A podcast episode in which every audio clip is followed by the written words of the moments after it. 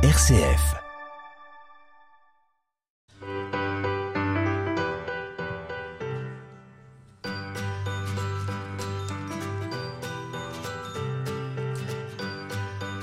Bonjour, je ne sais pas vous, mais je crois bien que j'ai encore plus de mal à me représenter l'infiniment petit par rapport à l'infiniment grand. Eh bien, nous avons aujourd'hui le plaisir de recevoir euh, Isabelle Ansem-Bertrand et Alain Blanc qui, avec des dessins d'Edgar Anselme, nous propose une aventure en microscopie à la découverte de l'infiniment petit, avec énormément de pédagogie et même d'humour, je dois le dire. Un petit livre à mettre entre toutes les mains.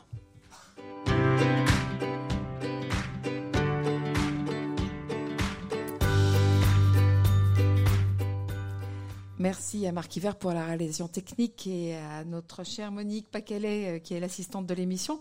Alors ce n'est pas tout à fait un hasard euh, si nous parlons de science aujourd'hui, c'est parce que ce jeudi a démarré la, fête de la science 2023 et nous avons le plaisir d'être accueillis par l'école des mines de Saint-Étienne. Merci de cet accueil en notre compagnie non seulement les, deux auteurs euh, de Aventure en microscopie, mais aussi Alexandre Satre. Alors vous m'avez dit d'habitude je suis responsable sous coupe. Alors déjà ça, c'est un petit côté mystérieux et tout à fait scientifique, euh, avec peut-être des airs d'ovni. Mais vous êtes aussi chargé événementiel pour l'école des mines et évidemment vous connaissez par cœur le programme que j'ai entre les mains qui euh, raconte la fête de la science à Saint-Étienne en particulier. Alors, dites-nous un peu ce qui va se passer, de, quoi on va pouvoir profiter. Eh ben, bonjour à, tout le monde. Euh, alors là, c'est vrai que c'est une nouvelle édition de la, fête de la science. Donc la 32e édition de la fête de la science euh, nationale. Et au niveau de la Loire, il y a plus d'une centaine d'événements totalement gratuitement et pour, pour tout âge qui vont se dérouler et euh, dans plus de, de 10 communes. Et donc, on va pouvoir euh, notamment visiter le, CHU. Donc, ce sera le, vendredi 13. J'espère que ça ne va pas porter malheur. Pas n'importe quand, hein la nuit Oui, toute la nuit. Ça s'appelle, c'est un, un, nouvel événement qui a lieu cette année. Et donc, de 19h à minuit, on va pouvoir visiter euh, le CHU, accueilli par différents chercheurs et, différents personnels qui font le, quotidien du, du, CHU pour découvrir un peu, un peu tous les, rouages euh, de l'hôpital. On pourra même rentrer dans un bloc opératoire, pas en fonctionnement à ce moment-là, je rassure tout le monde. Non, oui, pas en fonctionnement. Mais quand même, hein. Oui, alors on peut. Jamais on rentre dans un bloc opératoire quand on n'est pas médecin ou infirmière. Eh, eh bien oui, c'est la, spécificité. Le malade si, mais comme il dort, il n'en sait rien. Hein. maintenant, maintenant, ça arrive que des fois le, patient aille au, bloc opératoire en étant conscient. Oui, c'est vrai. C'est vrai que ça a aussi évolué à ce niveau-là. Euh, bien sûr, des choses pour les enfants. Oui, oui, oui. Bah là, euh, par exemple, on a l'événement volé qui a lieu à Explora. Donc, euh, on la, Rotonde possède deux sites pour accueillir le public au quotidien. Donc, il y a la soucoupe euh, à, l'école des mines et maintenant on a un nouveau bâtiment qui s'appelle Explora. Et là, on, va faire l'événement volé où il y aura une quinzaine d'activités à réaliser pour toute la famille. sur le thème du vol. Donc on aura le vol de, de faucons, on aura des, bulles de savon géantes, on va expliquer scientifiquement comment réaliser le meilleur avion en papier. Et ça, c'est pas gagné. oui, je veux bien vous croire. Euh, Explora, justement, sera gratuit et ouvert toute cette semaine. C'est pas négligeable non plus, ça. Oui, oui. C'est vrai que là, on, est en, mode fête de la science. Toute la rotonde se met, euh, se met en mode fête de la science. Et la semaine prochaine, donc du coup, les, familles pourront euh, visiter Explora. Donc le, mercredi et le samedi. Euh, notamment le samedi 14, où toute la journée, euh, Explora euh, sera, sera gratuite pour, pour tout le public. Puis on aura aussi des conférences, des ateliers, on aura notamment des, des conférences au, planétarium, notamment Martin Sommet qui va expliquer comment il a été dans les milieux extrêmes. par exemple, c'est un, Stéphanois qui est, qui est parti avec une, un groupe d'expédition dans, dans l'expédition Deep Climate il est parti en Amazonie, en Laponie, euh, dans le désert saoudien, ou encore dans une grotte pendant 40 jours. Il va expliquer tout ça. Oui, ça, ça, on va, ça va sûrement être passionnant. Alors, vous le disiez, il y a d'autres communes que Saint-Étienne. On va dire que c'est un peu le Sud-Loire qui est concerné par ces événements que vous avez organisés avec l'école des mines. Euh, la MJC de Saint-Chamond va être particulièrement euh, euh, présente, mais il y aura aussi le Conservatoire de musique, c'est peut-être plus inattendu, avec un atelier animation joué sur une batterie virtuelle. Oui, Exactement. Donc là, ça va se passer à, Saint-Chamond, où on va accueillir les, le, conservatoire va accueillir les enfants et les familles pour, pour cet atelier. Et puis on a aussi des, un grand village des sciences aussi à Rouen, donc le, mercredi. Voilà, ceux qui peuvent monter, euh, c'est pas très loin quand même, hein, chez notre voisine du Nord, euh, il y a un village des sciences. Oui, donc de, sur, sur, toute la journée du mercredi, plus d'une trentaine d'activités euh, est proposée au public gratuitement et sans inscription. pour en apprendre davantage sur, sur, sur la, la, science qui, qui fait partie de notre quotidien. Bien sûr. Je, parlais du, sud de la Loire, mais donc avec Rouen, évidemment, le nord est concerné. Et en particulier le musée de Charlieu, où je rappelle que l'on peut retrouver des odeurs euh, euh, qui sont spécifiques et qui étaient spécifiques des hôpitaux euh, il y a quelques dizaines d'années. Eh bien là, il y a une conférence débat autour du mmh. concept de la maladie, de la thérapeutique. on, on, est davantage dans le, comment dire, on est moins dans le concret, mais ça doit être aussi extrêmement intéressant. Oui, oui, c'est le musée de qui, est, qui est un nouveau porteur de projet pour cette année et qui a organisé pas mal de, conférences pendant la fête de la science. Voilà, donc Rive de Gier, Montbrison, Villars, eh il suffit de se reporter, soit de, de trouver le petit fascicule que j'ai entre les mains et qui est produit par la Rotonde, soit j'imagine de trouver tout ça aussi sur Internet. Oui, exactement, donc soit sur le site de la Rotonde, soit sur le, site de la fête de la science. Et puis, euh, eh bien, si vous êtes euh, à Saint-Étienne le mardi 10 octobre à 18h au bâtiment Les Forges. Donc c'est du côté de la Cité du Design, 11 hein, rue du Docteur Rémi Anino. Vous pourrez entendre et voir nos invités d'aujourd'hui, Alain Blanc et euh, Isabelle euh, Anselme, pour parler de voyage en microscopie, justement, avec des images. Parce qu'il faut quand même que je dise, Alain Blanc, que vous m'avez appelé il y a quelques, quelques jours en me disant est-ce qu'on peut passer des images? Certes, puisque nous sommes en public, mais euh, malheureusement pour les auditeurs, euh, il va falloir que vous nous fassiez vivre aussi bien que vous l'avez fait dans votre livre. Vous nous évoquiez tout ce que vous nous apprenez dans cette aventure en microscopie. On va faire davantage connaissance avec vous, carrément, avec Jacques. Alexandre, on vous remercie d'avoir été avec nous pour nous présenter cette 32e édition de la Fête de la Science. On, est euh, tout de suite euh, avec, euh, avec Jacques Plaine, peut-être après une petite virgule. RCF, Saint-Étienne. Alors, Isabelle Anselme Bertrand, vous êtes biologiste, ingénieur en microscopie et vous êtes on dit ex, vous avez été euh, responsable du centre de microscopie électronique stéphanois. Euh, Alain Blanc, vous êtes maître de conférence émérite, chargé de mission à la culture scientifique et à l'université pour tous. Voilà. Alors, ce livre, c'est un livre qui fait partie d'une collection.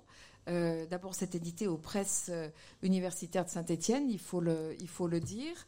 Et puis, euh, c'est une collection qui euh, se veut mettre, mettre à portée. J'ai bien aimé le, titre de la collection, c'est euh, le, goût du savoir. Hein. C'est une belle ambition. comment est-ce que vous en êtes venu à faire ce livre qui est un livre de vulgarisation Alain Blanc? Oui, en effet, bah, comme l'a dit Monsieur Plaine, une grande partie de ma carrière d'universitaire a été associé à cette mission de, culture scientifique, donc euh, de médiation scientifique, faire passer le savoir à différents publics, bien sûr mes étudiants, mais j'ai eu l'occasion au cours de tout ce travail de, travailler avec des, élèves de l'école primaire et jusqu'aux seniors de l'université pour tous. Euh, je précise que je mets ça au passé parce que je suis retraité depuis quelques années et il me reste une activité euh, liée à l'éméritat euh, à l'université, mais bien sûr, ce sont des activités bénévoles. Euh, je suis retraité. On sent un léger, léger regret quand même, hein, là, ou nostalgie pour le moins. Non, c'est en même temps quand je communique avec mes, mes collègues et qu'ils me rappellent la pression qu'on subit, je suis content de mon statut de retraité petit hochement de tête du côté de, votre voisine Isabelle Anselme Bertrand. Vous êtes biologiste aussi, vous êtes donc spécialisé dans la microscopie électronique. Euh, qu'est-ce qui vous a amené à vous diriger plus particulièrement vers euh, cet outil, ces outils fascinants? Ça, ça remonte à quelques années. Euh, j'ai fait mes études de biologie à Lyon, à, l'université Claude Bernard. Et puis, bon, j'ai eu l'occasion d'approcher les microscopes, le centre de microscopie de l'université.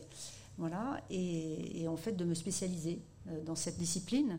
Et, puis voilà, comme un centre s'est ouvert euh, ici à, l'université Jean Monnet en 1978, j'ai été recrutée sur, sur le poste d'ingénieur responsable du centre. Et j'y ai passé toute ma carrière, c'est-à-dire 39 ans. Donc le centre de microscopie électronique stéphanois, euh, dont le directeur est le professeur Philippe Guin. Euh, ce centre, alors il est associé à d'autres. Hein, euh, il y a le RIM, réseau d'imagerie en microscopie mhm. électronique, et l'INRAE, l'Institut national de recherche pour l'agriculture, l'alimentation et l'environnement. Donc, mais euh, cet outil, ce centre de microscopie, ce sont des microscopes. Nous, faibles humains non scientifiques, on connaît la loupe, qui dans le meilleur des cas grossit dix fois, c'est déjà beaucoup. Euh, et là, vraiment, euh, les, grossissements sont, sont énormes. J'aimerais que ce soit vous qui nous le disiez.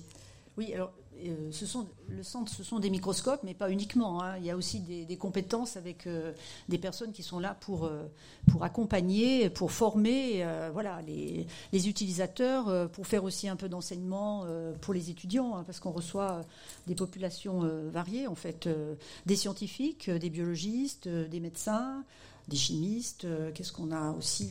Mais vous faites de la recherche fondamentale ou bien vous travaillez pour d'autres? Alors, euh, il y a deux, voies. Il y a la recherche fondamentale d'une part euh, et, aussi le diagnostic en ce qui concerne les médecins. Voilà. Et, euh, en fait, voilà, donc c'est relativement varié. On, reçoit également des étudiants hein, qui ont besoin des, matériels, des compétences et de la technique pour réaliser leur, leur mémoire de master ou, ou de thèse. Voilà.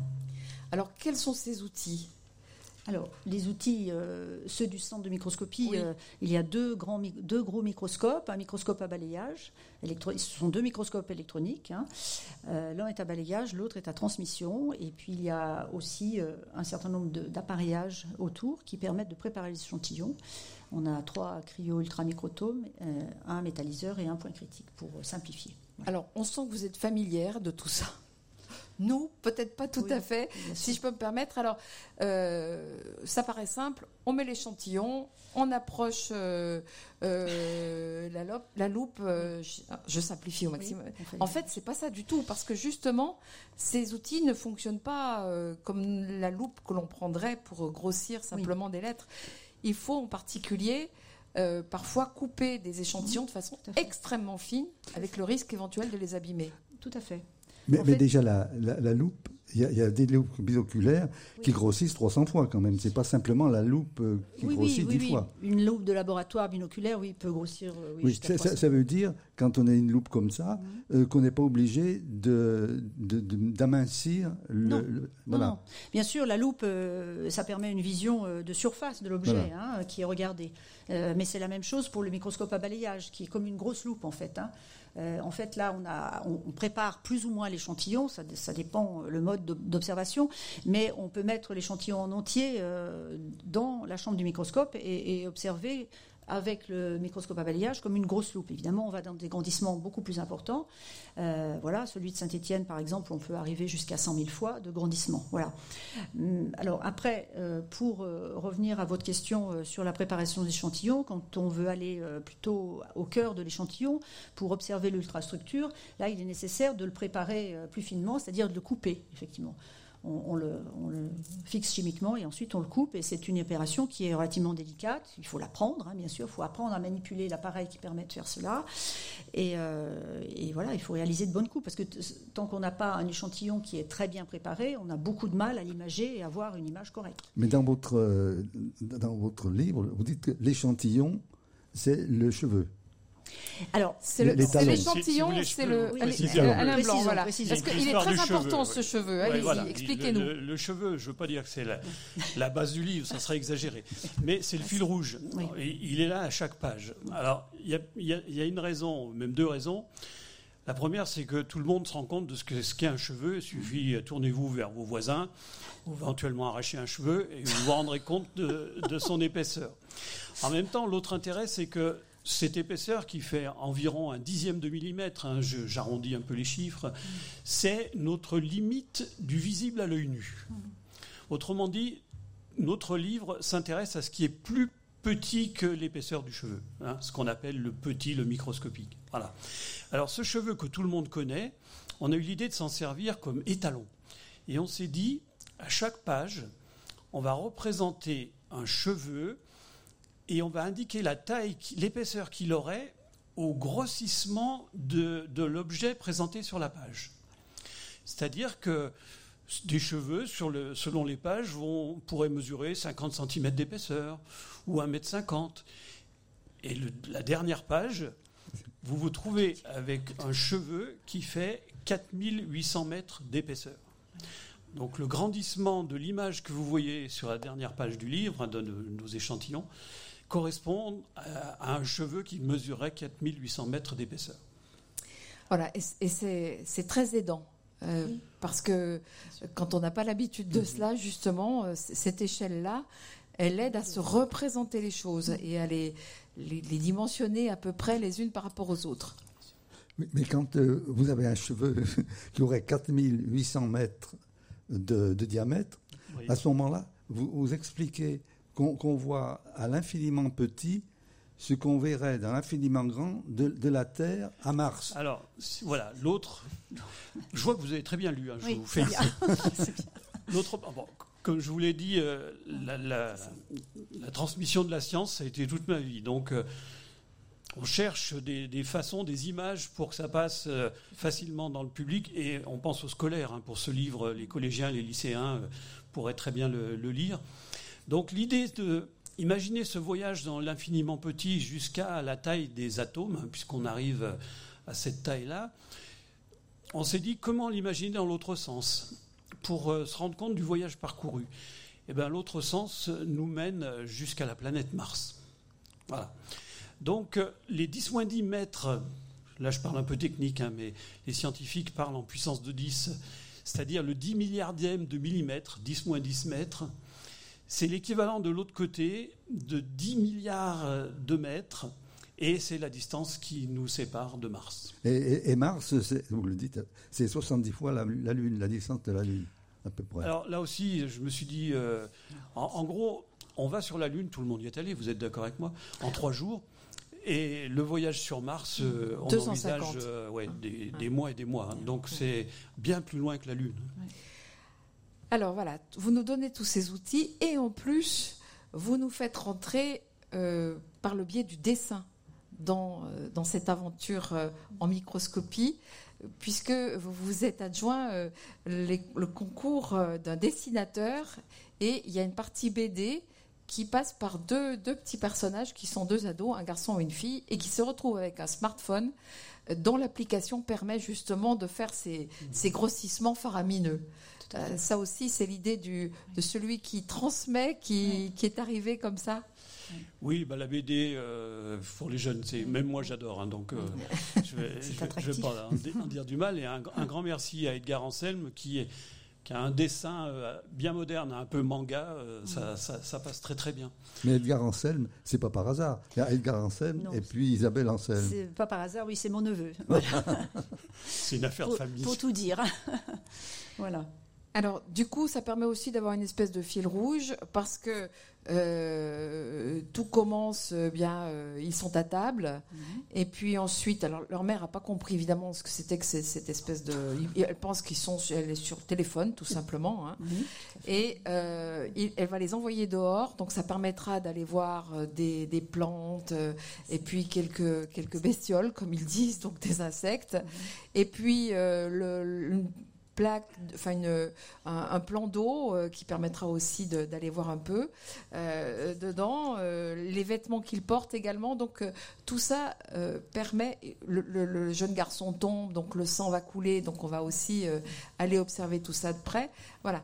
Donc il y a un fil rouge qui se comprend et qui se suit très bien et qui, pour notamment de jeunes lecteurs, peut permettre d'entrer encore plus facilement dans, euh, dans cette découverte euh, des, de, la microscopie. Alors ensuite, l'une des grandes forces aussi du livre, c'est que à chaque, euh, chaque objet observé, vous ne, vous ne, vous contentez pas de nous donner une photo, puisqu'on a les photos toutes les fois. Mmh. Il y a euh, un commentaire, une légende de cette photo. Mmh. Et puis, euh, il y a aussi tout un tas d'infos sur, je, prends comme ça ce qui me revient le plus vite, c'est le, tissu des polaires. Mmh. Et vous nous expliquez comment c'est fait, et aussi le risque que ça représente pour la pollution des mers, par exemple. Donc vous avez voulu aussi aller jusque-là. Vous n'étiez pas obligé, là vous alliez un peu plus loin que la simple biologie, si je peux dire les choses comme ça, euh, Isabelle, euh, Isabelle Anselme. Oui, bah, c'est intéressant d'actualiser un petit peu hein, chaque image avec ce qui se passe actuellement. Donc euh, justement, entre autres la pollution pour les... mais alors, les couleurs alors les couleurs. Alors en fait, euh, les images qui sortent des microscopes électroniques, ce sont des images noires et blancs. Hein. Il y en a quelques exemples dans le livre, on les a laissés telles quelles pour que vous vous rendiez compte, mais pour les rendre attractives. C'est, euh, Pardon, c'est l'effet de, du fait de les grossir autant qui fait que la couleur disparaît ou bien c'est, c'est, comme ça? Non, c'est la technique, c'est de la physique. Il s'agit parce que là on utilise un faisceau d'électrons, contrairement à la microscopie photonique où on utilise un faisceau de photons. Donc avec le, panel des, couleurs de, de la lumière visible. Donc là on est dans une euh, une zone beaucoup plus restreinte. Donc forcément, euh, là, on a des images noir et blanc. Et pour les rendre attractives, on a décidé de les coloriser. Euh, et pour ça, on a utilisé un logiciel, bien sûr, dédié, performant, et, une palette graphique qui permet de, de coloriser au pixel près. Parce que par exemple, il y a certaines images pour euh, parler de l'acarien, là, de, du fromage, euh, il a des soies, des, des cils qui, qui sortent euh, de, de, son corps, qui sont extrêmement fins. Et donc, si on ne colorise pas au pixel près, en agrandissant énormément l'image, on a quelque chose qui ne sera pas net, ça va baver sur les côtés. Donc, pas que, ça soit parfait, en fait. Alors, il y, a des images qui pourraient devenir des tableaux. Par exemple, les pollens des fleurs là, vous avez dû vous amuser à les coloriser tous en fonction des, couleurs de chacune. Oui, ça a pris un peu de temps, c'est vrai, je reconnais. Alors, juste pour la petite histoire, euh, c'est des pollens qu'on a récoltés dans, les jardins, hein, dans nos jardins. Et, euh, et puis après, on, a essayé de les, installer sur le, support euh, avant de les observer au microscope. Et puis après, pour les rendre attractives et vivantes, c'était plus intéressant de les coloriser, bien sûr. Si je peux. RCF. Vous êtes toujours dans l'émission À plus d'un titre. Jacques Plaine, Anne-Marie Vernion. Nous sommes en compagnie d'Isabelle Anselme-Bertrand et Alain Blanc. Euh, l'illustrateur n'est pas là, je crois pas. Euh, Edgar Anselme, mais en tout cas, on lui fait un, petit coucou. Euh, pour ce livre Aventure en microscopie à la découverte de l'infiniment petit dans la collection Le goût du savoir, c'est édité par les presses universitaires de Saint-Étienne. Alain Blanc, vous alliez ajouter quelque chose oui, en effet, vous évoquiez tout à l'heure la, diversité des sujets abordés dans le livre. Et je vais vous dire quelques mots de la jeunesse de ce, bouquin parce que on disposait au centre de microscopie électronique d'un fonds de photos, d'une photothèque très, euh, très large, parce que ce centre est fréquenté par des scientifiques de disciplines différentes, comme on le disait tout à l'heure. Et euh, l'idée, c'était de réunir toutes ces thématiques, le sang, le système nerveux, les, les fleurs, euh, tout ça, dans, dans, un même ouvrage, et d'où l'idée de créer un scénario pour euh, amener ces différents sujets d'une manière relativement logique. Et ça nous a amené, Isabelle et moi, à faire de nouvelles images pour justement meubler ce scénario. Donc au labo, personne travaille sur les polaires, euh, personne travaille sur l'œuf. Donc on a été amené à, créer des, images supplémentaires pour euh, finaliser le scénario global. On va parler tout de suite des photos parce qu'elles sont la plupart du temps sublimes. Mm-hmm. Euh, c'est le poivron, par exemple, où l'on voit, alors en l'occurrence c'est vous qui l'avez colorisé, mais enfin le rouge et le vert, le c'est aussi extraordinaire. Euh, il y a un moment, vous faites une photo, moi je crois que c'est celle que j'ai préférée, de du fil ah. rouge qui passe dans le chat de l'aiguille. Euh, c'est quand on ne sait pas ce que c'est, c'est vraiment euh, formidable. Ce, J'imagine que la photo, elle fait partie de, votre outil, elle fait partie du microscope. L'appareil photo, comment vous faites pour faire une ah, photographie de, ah ces, de ces échantillons? Euh, en fait, euh, non. Enfin, l'appareil, il n'y a pas vraiment un appareil photo. Si vous voulez, euh, maintenant les, les microscopes sont numérisés, donc euh, Ah oui. le, le faisceau, une fois qu'il il a balayé l'échantillon, qu'il a traversé l'échantillon, il réémet euh, euh, des, euh, des électrons, en fait, et qui, qui impactent euh, un, un pavé CCD d'une euh, d'une caméra numérique. Et en fait, l'image maintenant est numérisée. hein. Mais on, on a l'impression, quand on regarde par exemple, une coquille d'œuf, que c'est les falaises d'Estrata, par exemple. Ah, Alors, tout à fait, c'est exactement ce que j'ai pensé. c'est ce qu'on Et- voulait. Et, et- et- C'est exactement ce qu'on voulait. et un cheveu, euh, c'est pas lisse. Le, les cheveux, on dirait une queue de lézard. Oui.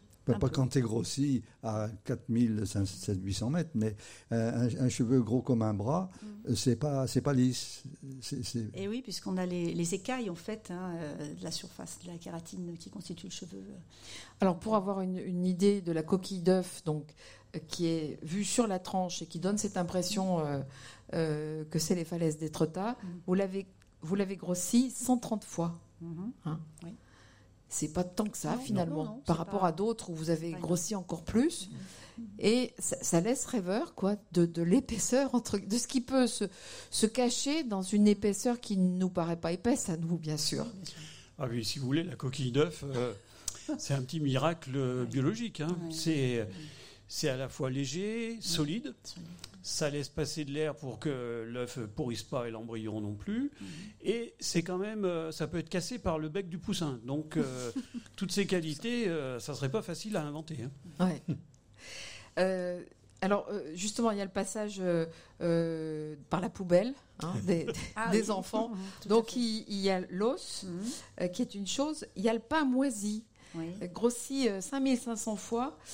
Et ce pain moisi, euh, bon, bien sûr, il y a les, les mycél- mycéliums. Oui. Et euh, ça a des, des formes aussi Oui. euh, tout à fait surprenantes. Mhm. C'est aussi ça, la science, qui permet ensuite de comprendre comment, euh, par exemple, la moisissure va se développer.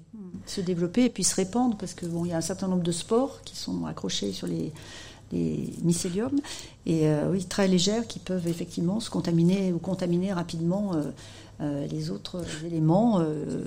Mais, mais sur certaines images, vous ne vous contentez pas d'une image. Par exemple, pour les pucerons, vous racontez l'histoire des pucerons et, et leur, leur contact avec les, L'élevage avec les par les fourmis. Oui, oui, oui. Ah bah les pucerons, c'est une aventure. Les gens qui ont des jardins, ils savent ce que c'est. hein. Un jour, ils surveillent leur rosier, il n'y a rien. Deux jours après, euh, c'est noir puceron. Comment ils ont fait? Eh ben, c'est une reproduction vraiment spéciale parce que, à côté de la reproduction sexuée que tout le monde connaît, hein, deux individus qui s'accouplent, on pond des œufs, ça, ça prend du temps. Mais les pucerons, ils ont inventé un autre truc à côté qui s'appelle la parthénogénèse. Et là, les femelles euh, produisent d'autres femelles euh, sans le secours de mâles et à une vitesse énorme. Ce qui fait qu'en en quelques jours. D'autres euh, femelles qui elles-mêmes vont qui produire en d'autres femelles, et- et etc. Donc vous avez une explosion de la population de pucerons euh, très très rapide. Quoi. Et alors, vous Et expliquez. qui alors, peuvent être élevés aussi- par les fourmis. Ouais, Ah, il y a des là, étables à pucerons dans les fourmilières, hein, c'est Ah, ce que la- vous la- nous dites. La, hein. la fourmi, c'est c'est une sacrée bestiole, la fourmi. hein. Tout le monde sait, sa vie en société. Tous les individus sont dévoués à la société. hein. Il n'y a, il y a aucun euh, tir au flanc. euh, tout le monde est, est là, euh, prêt à mourir pour, pour la, la, Pour la reine. fourmilière, pour la reine et la fourmilière. Et les activités bah, c'est- sont nombreuses, hein, la défense, la recherche de nourriture. Et le miela, ce fameux miela que les pucerons euh, éjectent en énorme quantité, parce qu'il faut vous dire qu'un puceron, ça se nourrit de sève, et que dans la sève, il n'y a pas énormément à manger, il y a beaucoup d'eau. Et pour avoir sa dose de protéines, euh, le puceron est obligé d'avaler énormément de sève. Et il en rejette euh, sous forme liquide, forcément, comme quand on boit beaucoup de bière, je n'insiste pas.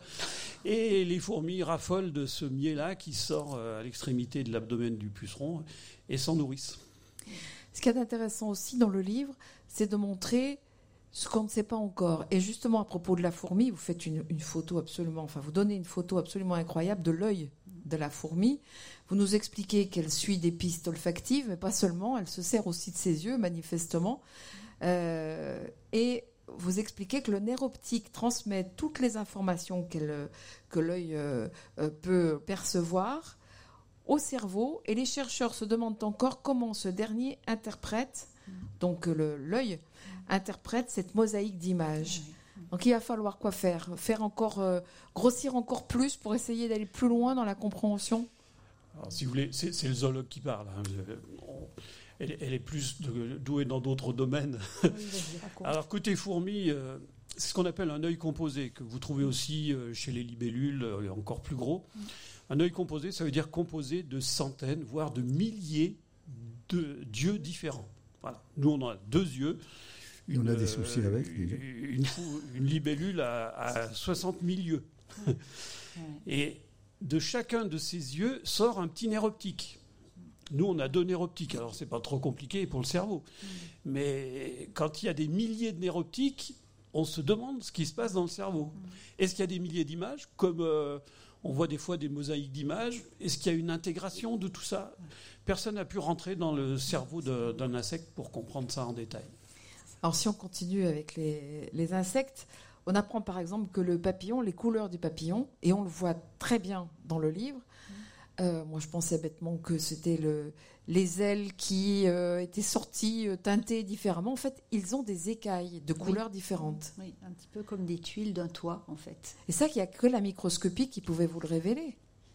Oui, enfin oui, je pense. Enfin, avec euh, Enfin, une loupe déjà, il est possible Une de. loupe binoculaire Oui, donne déjà, pas cette mal. impression. Ah oui. Pas mal, oui.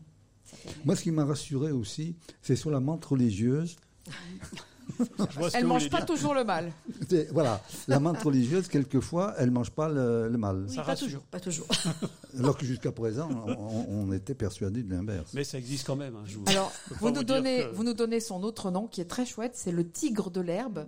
Et, et ses pattes, en fait, avec lesquelles elle transperce sa proie, elles sont appelées pattes ravisseuses. Eh oui. C'est- on est dans la littérature, là. Euh, oui, et dans l'horreur presque. oui, c'est vrai. Mais puisqu'elles ont des épines, et c'est Ah avec oui, ça que ça qu'elles... transperce le- la proie. euh, C'est extrêmement violent, finalement.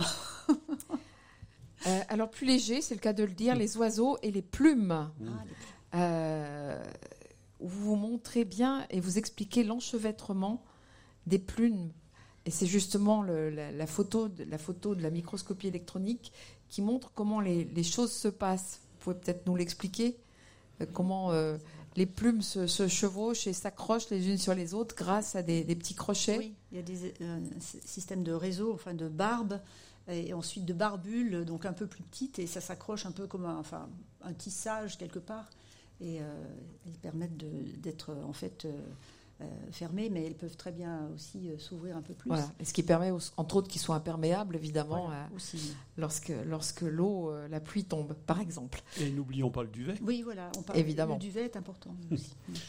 Et le- Ouais, ça, c'est- c'est- ce sont des plumes aussi, mais ce qu'on appelle plus des plumules, plus nul, qui n'ont pas là une organisation aussi compliquée, mais Mm. qui emprisonnent énormément d'air, Mm. d'où leur pouvoir isolant et, et les fameux édredons en, en plumes de canard et d'air. Tout à fait. On va aborder la fin de l'émission en évoquant RCF, Saint-Étienne. On va aborder euh, la fin de l'émission en évoquant eh bien, euh, tout ce qui concerne l'être humain, euh, puisque Arsène, le, le jeune, est, tombé et que le sang coule Oui. et qu'il y a de la douleur. Et vous nous montrez entre autres une photo du nerf sensitif grossi 13 000 fois. Mhm. Mhm. Là, j'avoue que bon, les chiffres disent quelque chose. hein. Et puis on voit la photo, il y a le cheveu qui reste toujours les talons Mhm. malgré tout, ça, c'est, ça paraît tellement. On se dit, mais c'est minuscule, quoi. Enfin, c'est infime Mhm. dans, dans le. Et, et pourtant, ça, ça marche, pourtant, ça tient, pourtant, ça, ça fait son job, quoi, en fait. Oui, oui. Oui, ça, ça transmet le, le signal nerveux euh, jusqu'au cerveau pour sentir justement cette douleur à partir de la blessure, oui, c'est sûr. Alors, il y a un passage aussi sur la cornée. hein. Le professeur Ah. Philippe Guin est Ah. ophtalmologiste et, spécialiste de, de ces greffes de cornée. Euh, J'imagine que vous n'avez pas eu de mal à, à avoir quelques Ah, photos. je- je vous- je vous dis un mot de cornet parce que j'adore la cornée. Euh, en effet, déjà, vous avez raison de préciser qu'à Saint-Étienne, l'université, euh, parmi ses labos, héberge celui de Philippe Guin, qui est un, un- un des meilleurs labos internationaux sur, sur la cornée, couplé à ce qui se passe à l'hôpital, puisque beaucoup de greffes de cornée sont réalisées à Saint-Étienne. Donc on est un des pôles de la cornée. hein. Si vous avez un problème de cornée, vous êtes Oui. tranquille, vous êtes dans la bonne ville. Ah oui. Alors, pour vous parler de cette cornée, euh, cette cornée, elle est, elle est invisible, on n'y pense jamais. Euh, quand vous regardez quelqu'un dans les yeux, vous voyez pas sa cornée, hein. c'est transparent, on voit que dalle. Sauf que c'est un agencement d'environ 250 fibres superposées de, collagène. Donc imaginez 250 fibres empilées les unes sur les autres en épaisseur. Et chacune de ces fibres, donc chacune des 250, est faite de centaines et de milliers de fibrilles de collagène encore. Donc c'est une organisation extrêmement sophistiquée qui est à la fois solide, hein, mécaniquement elle résiste bien, et qui est aussi a des propriétés euh, de, vision, hein, puisque c'est la première lentille de l'œil en fait. Elle, commence à concentrer les rayons lumineux sur, euh, sur la rétine. Alors on pourrait parler euh, des globules rouges. Ils sont magnifiques, on dirait des coquelicots sur la, photo que vous avez proposée, en rappelant qu'un seul globule peut transporter un milliard de molécules. D'hémoglobine. Oui, bien sûr, de molécules d'hémoglobine. Là aussi, quand même, on, a, on, atteint les limites euh, de représentation du cerveau. en tout cas, en ce qui me concerne, le mien, il est limité là. Euh, vous évoquez aussi les cellules musculaires, très longues, jusqu'à plusieurs dizaines de centimètres, et pourtant très difficiles à voir. Parce que très fines. Beaucoup plus fines que nos cheveux, hein, bien sûr. Ouais, les cellules musculaires sont, sont, très allongées, et puis, bon, leur propriété, vous l'avez compris, hein, c'est de se contracter et de se détendre qui permet à nos muscles de s'allonger et de se raccourcir. Donc tous nos mouvements sont liés à ces modifications des cellules musculaires. Et bien sur le poumon, c'est 300 euh, millions d'alvéoles pulmonaires. Et ça, c'est le, plus simple, si je peux dire, parce qu'après, il y a toute la transmission de l'oxygène mmh. euh, et du renvoi de, du gaz carbonique. Mmh. Euh, ça, ça paraît simple lorsqu'on vous lit, mais évidemment, c'est aussi des choses tout à fait microscopiques. Oui, c'est en même temps, si vous voulez, quand euh, on s'intéresse au fonctionnement de notre organisme, on pourrait presque s'affoler, quoi, et se dire d'un coup, mais heureusement que ça se passe tout seul, sans que je m'en occupe, parce que chaque seconde, il se passe des milliers d'opérations, euh, toutes d'une complexité énorme, niveau digestion, respiration, message nerveux en permanence. C'est fabuleux. Moi, je suis toujours, euh, toujours autant ébahi par tout ça. Alors vous terminez avec ce que Jacques évoquait tout à l'heure euh, et avec euh, l'étalon du cheveu qui pour le coup, s'il était grossi à, ce que vous, vous proposez, c'est-à-dire donc c'est le, zircon, hein, le, cheveu mesurerait, Jacques le disait tout à l'heure, 4800 mètres de diamètre. Donc là, on est dans, l'atome. Mmh ma, question, c'est comment est-ce qu'on peut encore euh, euh, rentrer dans quelque chose qui est, qui est si petit Comment est-ce qu'on le, distingue euh, L'atome lui-même, on sait qu'il est, il est encore, on peut encore le découper, si je peux dire. Mm-hmm. Donc c'est, c'est, oui, ça devient, j'allais dire, inhumain. inhumain, oui.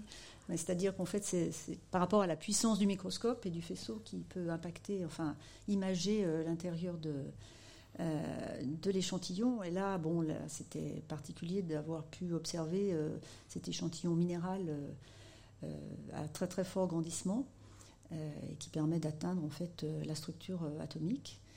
Et voilà, on voit les colonnes d'atomes de zircon et, et d'atomes de silice aussi dans cette image précisons quand même dans cette course vers le petit, petit, petit, au-delà du microscope, les physiciens disposent de, techniques pour aller beaucoup plus loin, puisque l'atome lui-même, déjà il y a un noyau des électrons autour, et dans le noyau, maintenant on a réussi à individualiser de très nombreuses particules.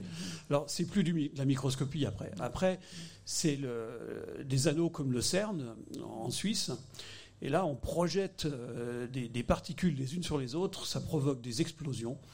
Et dans ces explosions, on détermine la présence de, différentes particules. On n'est plus dans la microscopie, on est dans, dans On n'est plus dans l'observation, on va, on, on a comment dire, l'humain intervient là. Ah bien sûr, on casse, on casse pour comprendre de, de quoi est fait l'atome. Voilà. Je crois qu'il faut dire quand même qu'il y a une partie très importante du livre qui concerne des agrandissements de 100, 200, 300 fois. Mhm. Et le livre est quand même fait pour des jeunes. Mhm. Et il ne faut pas leur faire peur en disant que c'est des choses impossibles. Ce qu'ils voient, c'est quand même euh, des, des, choses qu'ils connaissent mhm. et qui voient grand, grossi 300, 400 fois. Donc c'est euh, pour eux, c'est quand même pas. C'est joyeux, c'est un livre facile à. à ça, fait partie de la vie des adolescents. Voilà, c'est le fameux scénario que vous évoquiez tout à l'heure. Sur leur environnement, autour d'eux, euh, le quotidien. Surtout que la BD y aide bien. Si. Alors, je le disais en commençant, je le redis, c'est un livre à mettre entre toutes les mains. Aventure en microscopie à la découverte de l'infiniment petit. Isabelle Anselme, Bertrand et Alain Blanc. Des dessins d'Edgar Anselme. Ça se lit bien, ça se comprend bien. Moi, si j'ai compris, si je suis rentrée dedans, je pense que tout le monde peut le faire. Euh, bonne fête de la science hein, qui, a démarré ce jeudi. La semaine prochaine, eh bien, ce sera la fête du livre. Jean-Claude Duverger euh, interviewera Françoise Henry pour N'oubliez pas Marcel, euh, un livre paru aux éditions du Rocher. Vous pouvez venir nous rejoindre hein, sous le chapiteau euh, Fête du livre Lire à Saint-Étienne RCF. Ce sera sur la, la place euh, de l'Hôtel de Ville. Merci encore beaucoup, Madame, Monsieur. Merci. Merci.